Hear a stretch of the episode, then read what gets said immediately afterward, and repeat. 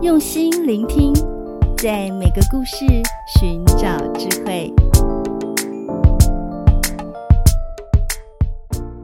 大家好，我是诗佳老师，欢迎来到高诗佳故事学堂。今天我要宣布一个好消息，本节目推出一个新单元，叫做写作素养课。多年来，我在国语日报社中学生报的写作版上撰写专栏，教大家写作。现在我将推出新单元，每个月会分享两集写作课，带着你阅读故事，也学习写作。今天我们来学经典小说《小王子》，书写那些曾被熄灭的梦想。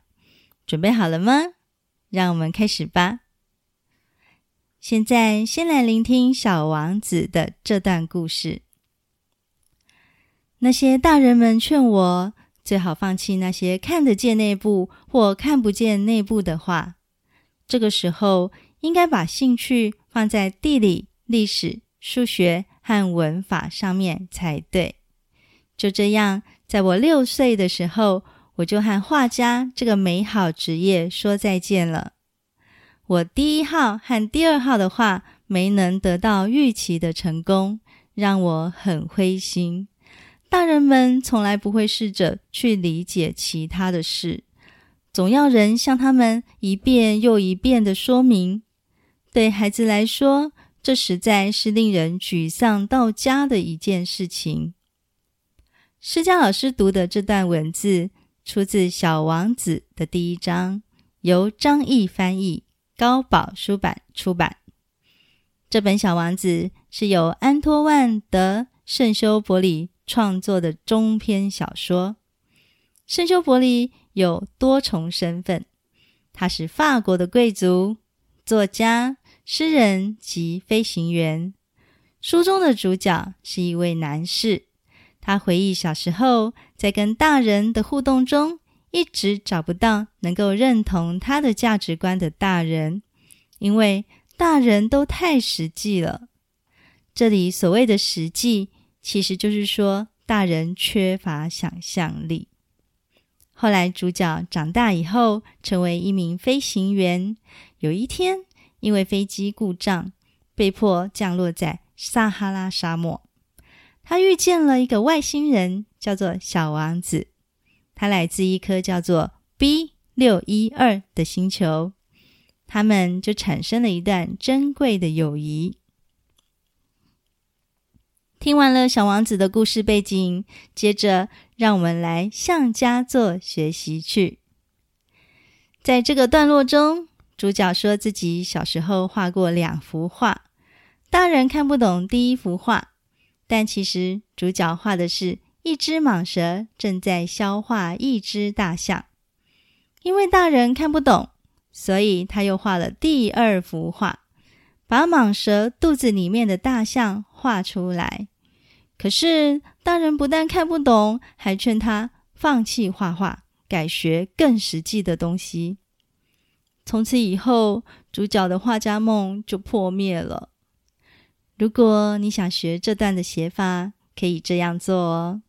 第一，回溯往事，请先回想自己的童年，有没有对什么事物抱着很大的兴趣和热情，但是却被其他大人给熄灭了呢？请将这件事情的来龙去脉回想一遍。第二，设定反面人物，请为你的故事设定一位反面人物。他是阻碍你对事物产生热情的人，他是某个大人，可能是师长，或者是你的兄弟姐妹、邻居、朋友、爸爸妈妈。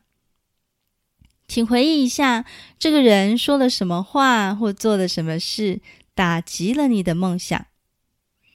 第三，设想时光倒转，想一想。如果某天发生神奇的事情，让你回到了童年，你有什么话想要对这个反面人物说呢？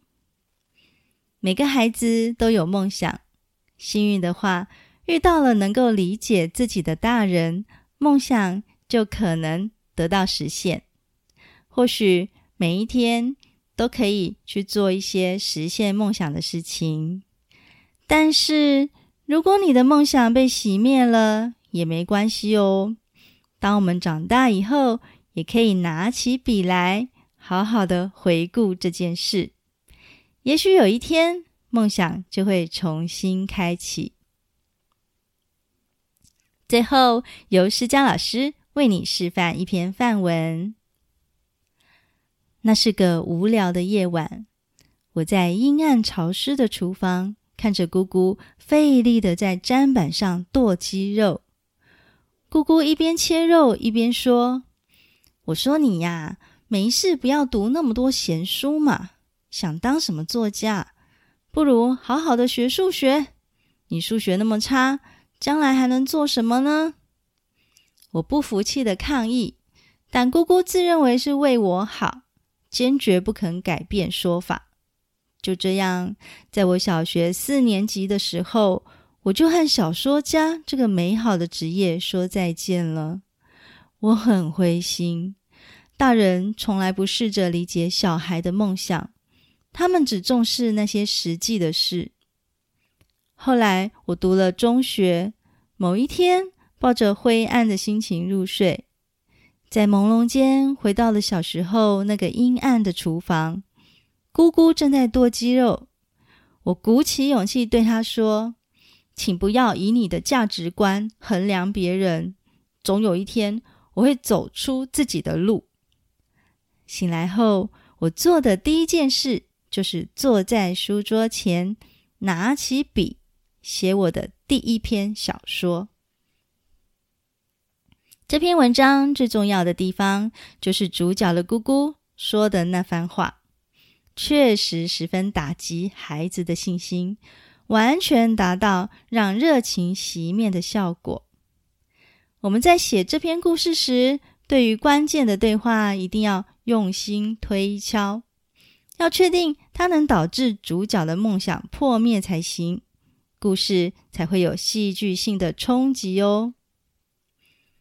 你喜欢今天的写作素养课吗？现在不妨提起笔来，将今天学到的技巧和方法运用在你的写作中，写出属于你的故事。有什么想法的话，欢迎到高诗佳语文素养学习区粉丝团留言，施佳老师都会回应你哦。我们下次见。